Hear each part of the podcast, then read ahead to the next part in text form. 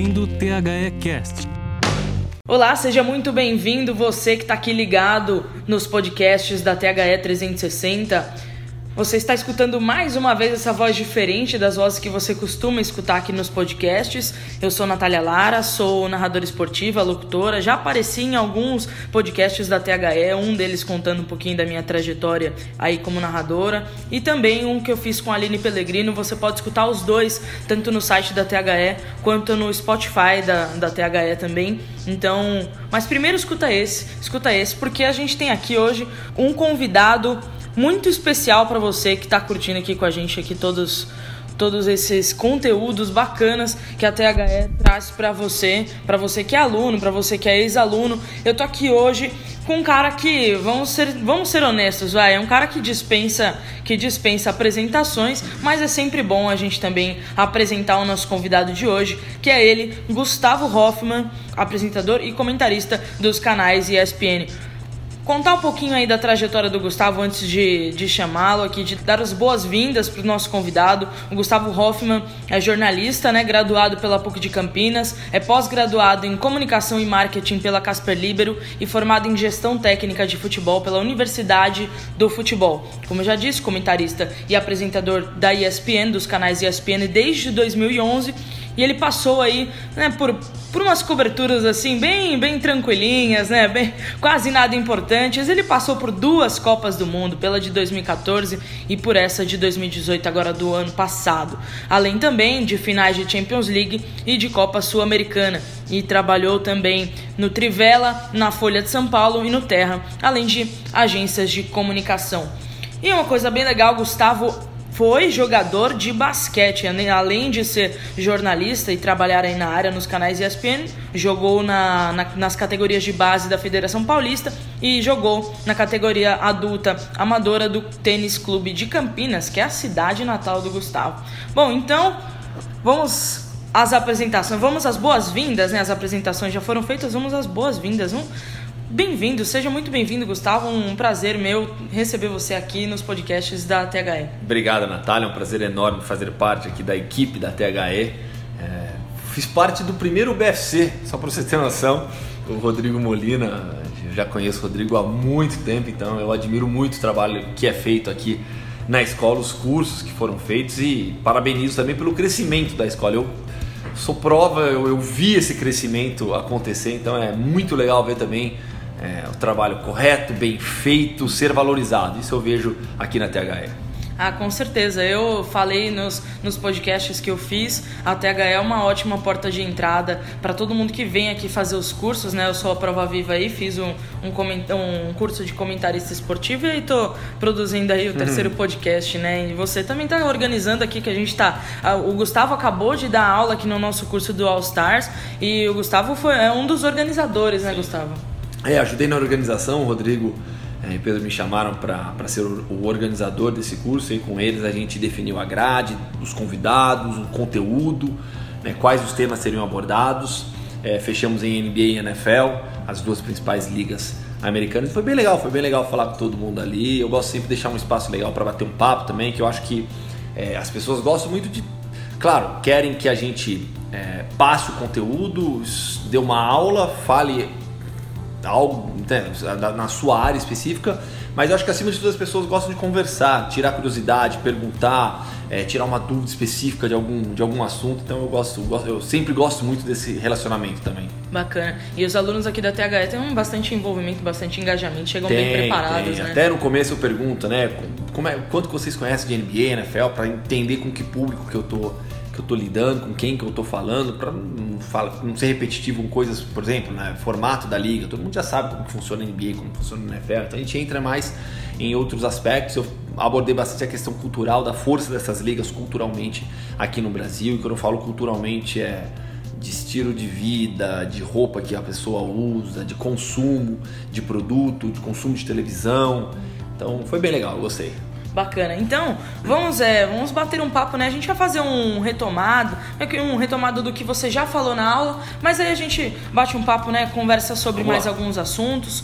Então, é, como eu já disse, né? Você, Gustavo, foi atleta das categorias de base, é, Foi atleta de categoria de base de basquete e foi, e foi atleta também de amador, né? Sim, adulto. É, isso, amador adulto.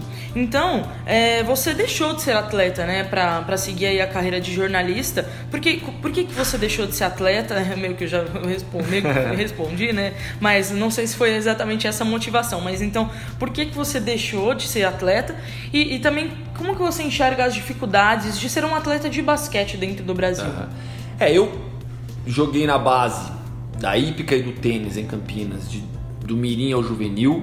Isso é dos 11 aos 17 anos, dos 11 aos 18 anos. E aí parei de jogar na metade de 98, né, para começar a me dedicar ao vestibular no final do ano e aí eu passei em jornalismo na PUC Campinas, meu primeiro ano de faculdade foi em 99. É, Eu, eu, eu parei por alguns motivos. O principal que eu vejo hoje é que faltou mais vontade minha, mais força de vontade minha para jogar. né? Eu, eu, eu, eu tinha talento suficiente para virar um, um jogador, um 12 segundo jogador de times pequenos aqui do interior de São Paulo. Então eu poderia ter jogado, né? Mas seria aquela vida dura de atleta também, de, de, de ser 12 segundo jogador, de morar em alojamento do clube, receber um salário sempre muito pequeno, uma, é uma realidade muito dura essa do basquete nesse nível. Né? Eu- mas eu acho que acima de tudo faltou vontade minha de insistir mais. É, algumas companhias erradas também né, na- nessa, nessa época da vida, de 17, 18 anos. Ah, fica difícil, É, né? é. Nunca tive muito apoio dos meus pais no esporte. Meus pais queriam que eu fizesse faculdade, nunca viram o esporte como uma, uma profissão, mas no final das contas eu consegui transformar o esporte em uma profissão através do jornalismo. Não me arrependo, de Sim. maneira alguma, mas eu queria ter tentado um pouquinho mais. Tanto é que eu consegui isso depois. Sim. Né? Uma satisfação pessoal que eu tenho, gigantesca, foi ter jogado adulto pelo Tênis Clube, a Liga Metropolitana do interior de São Paulo. É, por du- dois anos eu joguei o adulto pelo tênis, né? quando eles montaram esse time para jogar a liga, me chamaram, eu morava em Campinas na época. Então a experiência de ter jogado dois anos no adulto lá, para mim foi, nossa, boa demais. E aí, nessa época, o que mais me motivou a jogar o adulto foi para pro meu filho me ver jogar. Eu queria que ele me visse jogar. Legal. Então isso foi inesquecível também. E agora eu vou jogar de novo adulto, Liga Paulista aqui em São Paulo, para minha filha ver jogar agora. Ah, que bacana. Ela, ela- já tá maior também, já vai, já vai começar a entender. Como já, já pode começar a Já, acompanhar, já. né? e Tudo mais. E, e sobre ser jogador de basquete no Brasil, né, até um tema que a gente estava falando na aula, né? Eu acho assim, hoje a gente tem muitas ligas, essas ligas amadoras que estão dando a chance para todo mundo jogar mais um tempo, né? Profissionalmente é uma realidade difícil, como eu disse, se você não tiver um talento absurdo, não for para a Europa, para os Estados Unidos, jogar no Flamengo, no Paulistano, né, a realidade de times menores é muito dura financeiramente também.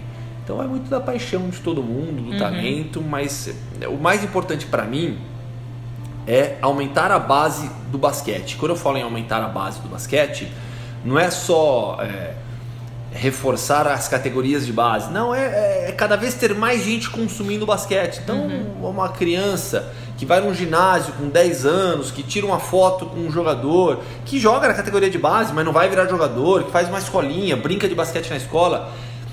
Quando você conhece o jogo, gosta do jogo, você vai levar isso pro resto da sua vida. E- E, você vai consumir basquete pro resto da sua vida. Sim. Então eu sempre falo que a gente tem que aumentar essa base do basquete brasileiro.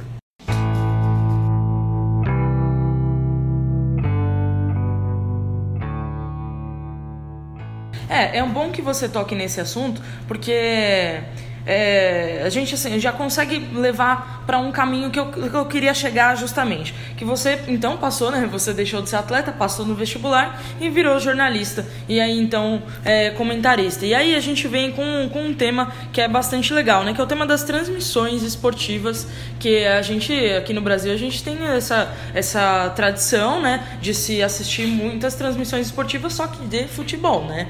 É o mais usual que a gente assiste aqui no Brasil.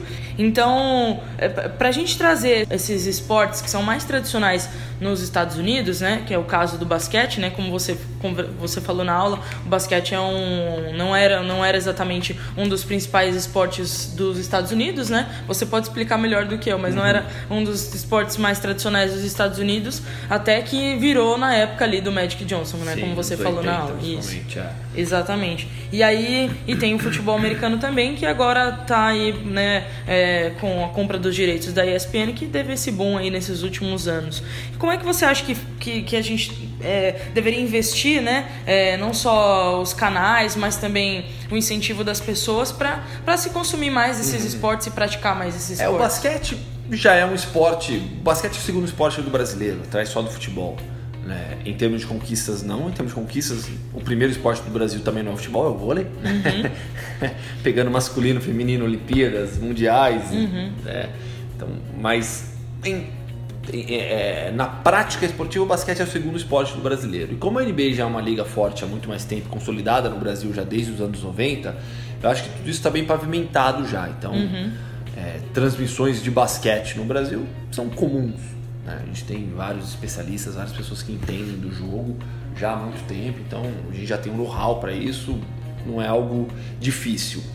É, NFL não, NFL até para traçar um panorama um pouco histórico, as primeiras transmissões de NFL no Brasil vieram com a TV Tupi por conta de uma parceria, acho que com a NBC, se eu não me engano contrataram na época um americano que morava em São Paulo, uhum. um executivo, para explicar o jogo. Depois veio alguma coisa com a TV Manchete e a semente realmente é plantada com o Luciano do Vale na TV Bandeirantes no início dos anos 90. É, ali eu acho que a NFL começou a surgir no Brasil e a dupla Everaldo Marques e Paulo Antunes regou essa árvore, fez a árvore crescer e hoje ela dá frutos aos montes. E com a, a com a internet, o conhecimento passou a ser mais difundido. Uhum. Então hoje é possível alguém no Brasil ser completamente viciado e um excelente entendedor de futebol americano. A gente pega as gerações mais novas que cresceram nesses últimos 10 anos vendo NFL na ESPN. Você pega um moleque de 15 anos, ele te explica o jogo com o futebol. Tranquilamente. Tranquilamente. Então o conhecimento está cada vez mais presente em diversas classes sociais, em diversos níveis, nas mais variadas turmas possíveis. Então, é, a, a, transmissão no Brasil de futebol americano ela mudou muito com o Everaldo Marques e com o Paulo Antunes. Eles, uhum. para mim, eles são, como eu disse, o Luciano Vale plantou e eles regaram e, fizeram essa árvore crescer. Hoje está todo mundo colhendo esses frutos. Uhum. É, a questão histórica do basquete que você perguntou, né? Nos Estados Unidos não era um esporte, o esporte do americano foi sempre um esporte muito marginalizado a partir da profissionalização da NBA, do Lakers dos anos 80. Isso começou a mudar e aí a liga percebeu o potencial e foi crescendo para o mundo inteiro, que é o que está acontecendo com a NFL hoje em dia. NFL é um fenômeno de crescimento, principalmente no Brasil. Uhum. Fora dos Estados Unidos, o Brasil hoje em termos de consumo de NFL só fica atrás do México. Certo.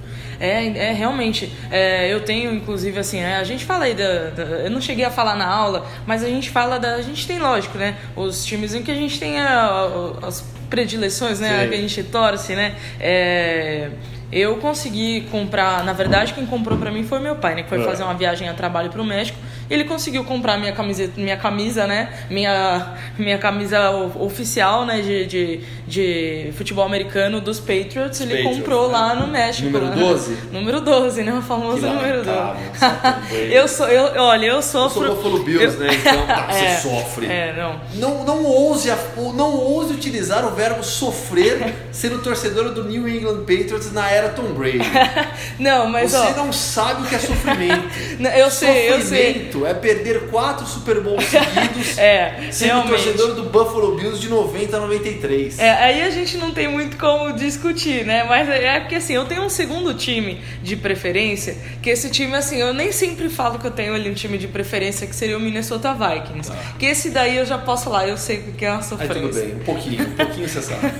Mas o Patriots foi o primeiro, o primeiro Super Bowl que eu assisti foi com eles e eu tive o a emoção de, de gostar de, de futebol americano com eles e eu acabei ficando ali com eles mesmo. Mas, Mas... É, sabe que você toca nesse ponto, né? De ah, ah torce, torce, torce pros Patriots, porque quando você começou a assistir, ué, era o time que mais passava, era o time que ganhava e naturalmente ganhava mais destaque também.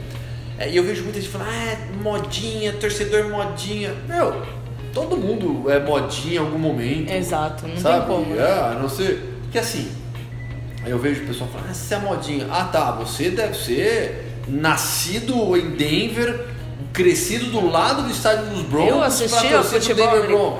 Ah, sabe? Assistia futebol É, americano isso quando o futebol americano É. era jogado no isso campinho é uma, da Isso aí é uma esquina. besteira, sem tamanho. Cada É um torce pra quem quiser, da forma que quiser. Eu sou torcedor do Buffalo Bills porque quando eu comecei a assistir, o Buffalo era o time que mais se destacava. Uhum. Eu me identifiquei com o Buffalo Bills, gostei do, do, do time, Jim Kelly, Thurman Thomas, Andrew Reid, Bruce Smith e comecei a torcer. Ué, não tem nenhum problema, sabe? As pessoas buscam, querem redes sociais, né? O pessoal Sim, hoje em é. dia quer só problematizar, quer só criticar. Eu não vejo problema nenhum, cada um torce pra quem quiser. Com certeza, não. E, e olha, é, esse é um assunto muito bacana, porque você uma, uma coisa que você falou também na sua aula sobre o impacto desses esportes, que o que, que eles trazem aqui pro Brasil, né? A gente tá falando dessa questão das camisetas, também inclusive de NBA, a minha camiseta, minha primeira camiseta foi uma camiseta que eu herdei do meu pai também. Meu pai a- a- acompanha vários esportes. E eu herdei uma camiseta do Chicago Bulls do meu, do meu pai. Não, era a camiseta 3. Ai, cara. Ben Wallace. Isso, exatamente. Exatamente, herdei essa Essa é camiseta do novinha, meu né? pai. A minha primeira foi do Jordan. é, é, mas eu, eu, eu herdei essa camiseta e é um bom, é um bom, é um bom panorama, né, de como esses esportes crescem aqui no Brasil, né?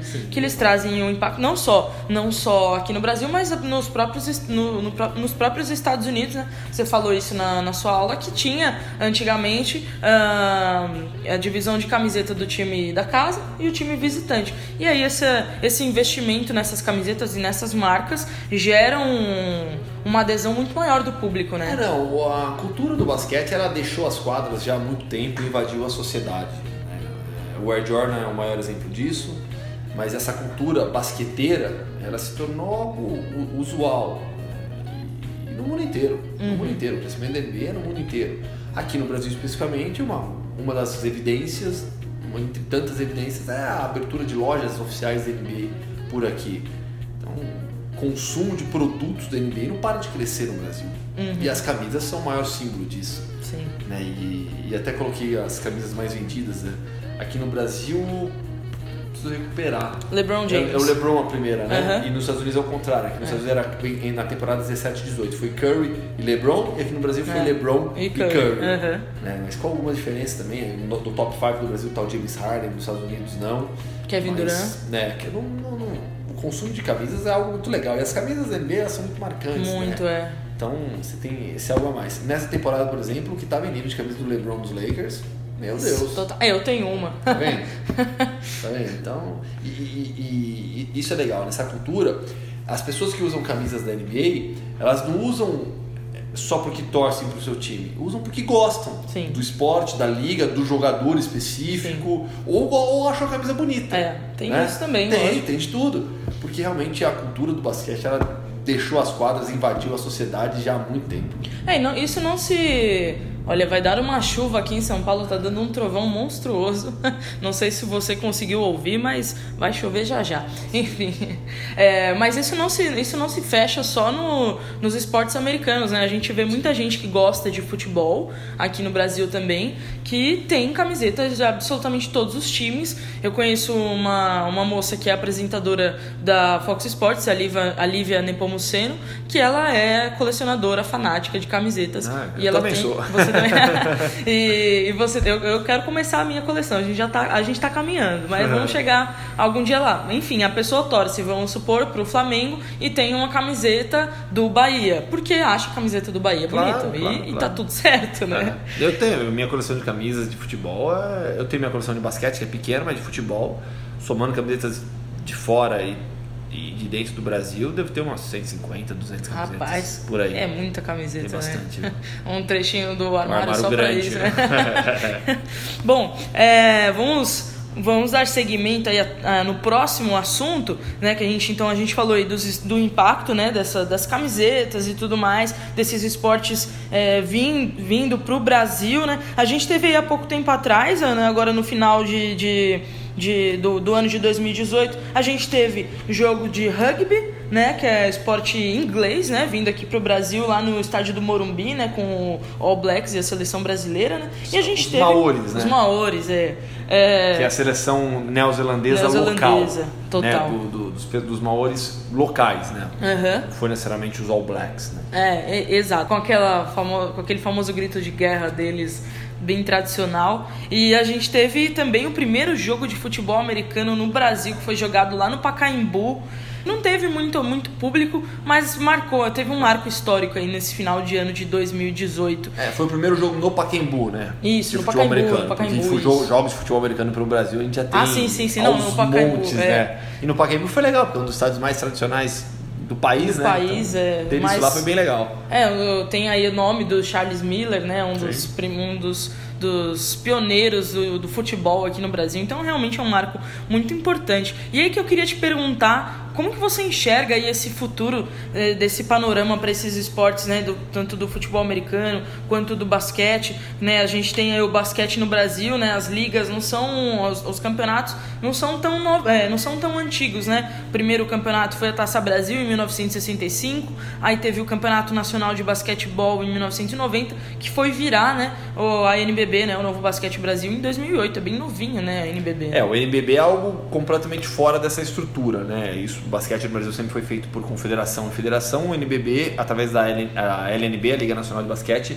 foi a primeira liga realmente profissional do esporte aqui no, aqui no Brasil, organizada e que salvou o basquete brasileiro. O basquete não para de crescer, o basquete seguindo essa tendência vai voltar a ser forte, talvez não como foi nos anos 60, quando o Brasil foi duas vezes é, pegando o final dos anos 50 também, né? Duas vezes campeão do mundo e duas medalhas de bronze em Olimpíadas, mas o basquete, como eu disse, é uma realidade já bem consolidada. Uhum. né? Acho que a gente está falando do segundo esporte mais praticado pelos brasileiros. A gente tem que deixar de lado um pouco da monocultura esportiva que existe por aqui e gostar mais e apreciar mais outras modalidades, acompanhando, consumindo. Futebol americano não, futebol americano é uma realidade completamente diferente. É um esporte ainda segmentado, bastante segmentado, não é um esporte de massa no Brasil. Esportes de massa no Brasil são basquete, vôlei, futebol, handball. Esses sim são esportes de massa. E o futebol americano é um esporte de nicho ainda. A gente fala com poucas pessoas na comparação com, com outros, mas não para de crescer.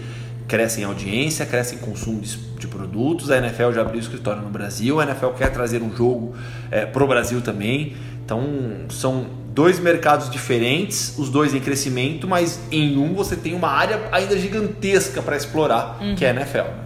Legal. E eu só queria voltar então um pouquinho agora a falar sobre, assim, pegando um gancho também do que você falou. Queria voltar um pouco na questão das, das transmissões. É, você falou na sua aula uma questão im- importante, que é sobre a audiência desses esportes comparado ao, ao futebol, né? Você fala, por exemplo, uma, uma transmissão de um jogo de, de, de basquete, né? Vamos falar então vai de, de NBA mesmo, comparado, por exemplo, um jogo de Premier, Premier League. É, tem muita diferença mesmo, assim, os números são drásticos. De audiência? É. Sim, são. Um jogo grande de, de, de Premier League é, quatro, cinco vezes, dá 4, 5 vezes mais audiência que um jogo de basquete. É. Assim, tô falando jogos regulares, né? Sim, tô sim. falando finais. né? Uhum. Então, um jogo normal, legal, assim, de NBA é, e um jogo legal de, de Premier League, a audiência 4, 5 vezes a diferença. Caramba. Por conta da nossa monocultura esportiva. Sim. né? E eu, eu digo que nesse cenário de ciclo vicioso, todos são culpados. Uhum. Porque as pessoas vão falar, por exemplo, ah, a TV não passa. A TV não passa porque não dá audiência. Como não dá audiência, não tem empresa investindo. Como não tem empresa investindo, a TV não vai passar mais também porque ela não vai receber esse investimento. Todo mundo é culpado nessa história. A gente vive uma, mono- uma monocultura esportiva no Brasil irritante. Irritante. As pessoas só querem falar de futebol, só querem saber de futebol, só consomem futebol. Se coloca outro esporte, ninguém quer saber. Então, é, é formação mesmo. Formação das pessoas, do, do nosso público aqui. Sim. E na verdade eu coloco até um asterisco, né, aí nessa, nessa colocação que você, que você acabou de falar. É, a gente fala de futebol masculino, né? Porque Sim, sim, a gente tem esse- exatamente esse mesmo problema no Corretíssimo. futebol feminino, né? Opa, corretíssimo, corretíssimo. O Futebol feminino. no As pessoas só querem saber de futebol masculino, é isso Uhum. mesmo. Futebol feminino no Brasil é mal visto ainda, inacreditavelmente, mesmo tendo a Inacreditavelmente. melhor jogadora da história do futebol feminino, a Marta, mesmo tendo uma seleção que conquistou medalhas, fez campanhas brilhantes em mundiais. Sim. Né? Agora, com a obrigatoriedade da CBF, os times terem um time feminino, os clubes terem um time feminino, a gente vai ter, acho que um campeonato minimamente melhor. Melhor, né? é. Porque ele já existe, mas Sim. melhor mesmo, né? E aí vai depender do público. Só que o povo só quer saber de futebol. Isso enche o saco às vezes, né? Só futebol, futebol, futebol, futebol. Masculino, como você bem Masculino, colocou e me é. Não, mas é, mas é o bate-papo é, serve para isso mesmo, debate. A gente vai se né, acrescentando porque, olha, eu tive eu conversei justamente sobre isso com a Aline Pellegrino, né, num dos podcasts aqui da, da THE, e a gente falou justamente, a gente falou justamente desse assunto, porque tem público, porque o Paulista feminino tava aí para provar. Sim, viu o jogo do Santos? O maior público da Vila Então, Belmiro foi o jogo do exato, Santos. exato. É, foi ingresso é, aberto, Recorde- né? é, Livre, né? E foi recorde de público. Sim, recorde de público da Vila Belmiro no ano. Exato. Isso não é bastante significativo? Sim? Então, Não, total. Corinthians, nessa finais, nessas finais do Campeonato Paulista, né? O Corinthians da Fazendinha levou público pra caramba. Uhum. O time do Amazonas, que me fugiu o nome, que levava 20, 30 mil pessoas pro jogo. Uhum. Você tem, é só organizar e trabalhar bem o jogo, né? É, é o time da Andressinha, que agora também me fugiu, Fugiu o me fugiu o né? nome. Rapaz, eu tô, eu tô- e o pior é que eu tô com o nome do, do time aqui na cabeça. Ah, mas vai, vai, vai, É. vai vir em algum momento, a gente, a gente lembra em algum momento. Mas voltar então, vou continuar falando nessa questão de, de, de transmissões, na verdade, também aí pra gente já, pra gente já encaminhar aí pro, pro nosso final do nosso podcast. É, Agora falar um pouquinho sobre você como comentarista, né? É, você trabalha na ESPN então desde 2011, né? 13 de março de 2011, CSKA Moscou 2, Ankara Perm 0. Campeonato Olha russo, dois gols do Sergei Gnashevich. É um zagueiro, nunca fez dois gols na vida, só nesse jogo. Só nesse jogo. Foi minha primeira transmissão, fiz ao lado do Ari Aguiar. Fui contratado na ESPN por indicação do Leonardo Bertozzi. Uhum. E quem me contratou Professor foi... aqui da THE, Sim, inclusive. e quem me contratou foi o José Trajano. Uhum. É, E aí começou a minha trajetória por lá. Tô já. Vai fazer quantos anos? Vai fazer oito anos agora, né? Oito anos. Em março, oito anos já. Faz tempo já. Faz tempo, faz bom, bom, bom Antes eu bacana. trabalhei na Trivela por muito tempo também, que foi uma escola espetacular. Uhum. Na Trivela, no site de futebol internacional. E na ESPN, então, quase oito anos já. Duas Copas do Mundo no currículo. Bons tempos já. Bacana. Sejam duradouros, hein? Sim, com certeza, com certeza. O Gustavo, quer dizer, você, Gustavo, né? É uma das, um, é um dos, dos jornalistas, né? Um dos comentaristas aí que a gente tem mais, de mais referência né, dentro do, da ESPN. É, é verdade, é uma verdade seja dita. A gente está aqui para falar. É, muita gente aqui do curso aqui, o Gustavo começou a se apresentar, né? É, e aqui compartilhando aqui o que aconteceu. Mas teve gente que falou, sou seu fã, Gustavo. mas é bacana. E, e aí eu queria falar então sobre a sua experiência como, como, comenta, como comentarista, é, e isso atrelado ao fato de você ser atleta, né? Como que você, como que você enxerga isso? No que, que isso te ajuda é, para você transmitir? É mais fácil? Talvez é, essa bagagem realmente te dá um panorama Bom, mais. eu comento pou- pouco basquete né, e muito futebol. Então eu vou falar de futebol especificamente. É... Para ser comentarista, você não precisa ser jornalista. Você precisa ser jornalista para ser repórter, para ser um apresentador de um jornal, para você fazer matérias. Para isso você precisa ser jornalista, para você entender a profissão, é, a questão das entrevistas, as fontes, de ouvir todos os lados. Aí é uma formação mesmo. Eu entendo como algo necessário. Para ser comentarista de uma modalidade esportiva, você não precisa ser jornalista, porque você precisa, na prática, entender aquele esporte e saber se comunicar. É aí que os jornalistas levam vantagem na comunicação. Mas o jornalista leva uma desvantagem no conhecimento do jogo. Jamais um jornalista é, vai largar em igualdade com um ex-jogador de futebol, por exemplo, Sim, no conhecimento do jogo do jogo. prático. Uhum. Só que se você não se preparar, não se desenvolver, não estudar para aquilo, de nada vai adiantar o seu conhecimento prático. Você, o jornalista, ele adquire esse conhecimento, ele estuda, lê, assiste, observa. Grandes treinadores não foram jogadores de futebol. Eles tiveram que aprender também. Isso acontece com os comentaristas. No entanto, eu sempre falo isso. O ex-jogador de futebol vai sempre largar em vantagem. Porque ele tem o conhecimento empírico do jogo. Ele viveu aquilo. Para transformar esse conhecimento em informação e transmitir essa informação, ele vai ter que se preparar, né? das mais variadas formas possíveis, tanto na área de comunicação como na área de formação técnica do jogo, para você entender às vezes mais de tática, mais de técnica, para saber realmente o que é tudo aquilo. Muitas vezes muitos jogadores não conhecem tática, por exemplo. Então, eu tenho a formação de jornalismo, de pós-graduação, e fui buscar na Universidade de Futebol o conhecimento técnico do jogo. Uhum. Então, na Universidade de Futebol e aqui na THE, eu absorvi muito de conhecimento do jogo. No jogo. Além disso, a minha experiência como ex-jogador de basquete me dá muito, muita vivência, muita base para falar sobre coisas práticas do jogo. Né, Eu posso não ter jogado futebol, mas eu sei o que é uma intimidação em quadra, o que é é, pressão. Eu entendo que é isso por ter jogado. Então, é, eu afirmo sem, sem qualquer receio que ter jogado basquete me deu uma base muito boa, muito grande para ser comentarista. Isso mesmo no futebol. E no basquete, claro, ajuda muito mais. É, é muito legal isso que você tá falando, porque eu também, como narradora, também eu jogava futebol, né? Eu tive que parar por conta de joelho, mas eu, sem sombra de dúvidas, eu também sinto essa, essa diferença, né? Porque você vai. Você, a vivência, é, é, o, o estudo é muito importante. Eu sempre falo que eu não gosto de ficar parada, não gosto de, de deixar de estudar. Mas a vivência, com certeza, faz Claro, toda a diferença. Faz, faz muito. Ajuda demais. Na prática, né?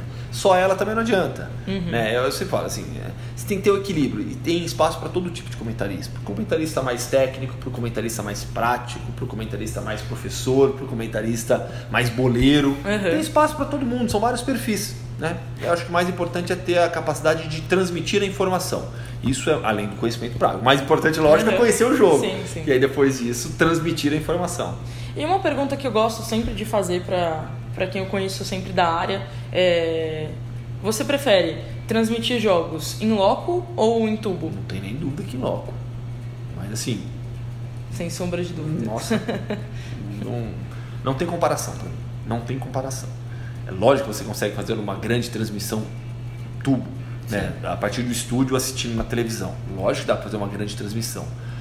No entanto, a experiência em loco ela é incomparável. Você vê muito mais lá. E quase sempre nesse tipo de transmissão você tem também o retorno de TV. Aham. Para qualquer dúvida, replay, essas coisas, você tem a Olha TVzinha. é. Mas no campo, para falar de futebol, por exemplo, você tá aqui, né? Tá aparecendo no campo a imagem, a ação da jogada, você tá vendo lá. No campo, eu tô vendo a, a movimentação da linha de defesa quando o time tá atacando. Aonde essa linha se posiciona? É uma linha baixa ou é uma linha alta? Os, os laterais, quando o time ataca, fecham por dentro ou jogam abertos? O primeiro volante, o primeiro homem de meio campo, ele se posiciona entre os zagueiros ou ele avança também? É um time compacto ou não é? Tudo isso você vê no campo. Além de torcida, muita provocação que você vê no campo, que você não vê na TV, Sim. o cara se pegando fora da jogada. Então, Tudo não- isso agrega não, valor, né? Nossa, não dá, para mim não tem comparação. Não tem comparação a experiência de ver uma partida, de trabalhar em um jogo em loco. Bacana. Bom, então é pra gente encerrar, né, o nosso podcast de hoje, né, aqui com o Gustavo Hoffman. Queria te perguntar se tem aí alguma alguma última palavra, alguma última frase que você queira deixar, alguma alguma mensagem pro pessoal que tá ouvindo a gente. Algo que você já colocou aqui e que é a forma como eu trabalho, como eu penso também. Nunca fiquem estagnados, nunca fiquem parados. O conhecimento ele é, é- é- é- precisa ser contínuo.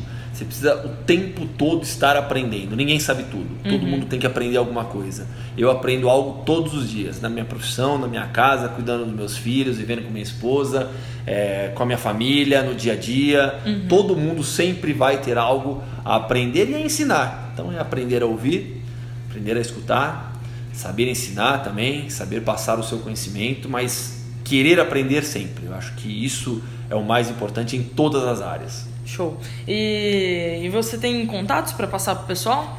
Quem quiser me acompanhar, tô lá no Twitter, arroba Gustavo Hoffman. No Instagram também, arroba Gustavo Hoffman. É... E é isso, Instagram e Twitter que eu tenho, que eu fico mais ligado lá. Maravilha, então. Esse foi o bate-papo com o Gustavo Hoffman. É, você que está aqui ouvindo a gente, tem vários outros podcasts para você acompanhar, para você escutar. vem participar dos cursos, vem para THE. É, garanto para você que a sua experiência vai ser ótima. A gente se vê na próxima. Eu deixo um beijo aqui para você. Até a próxima e tchau.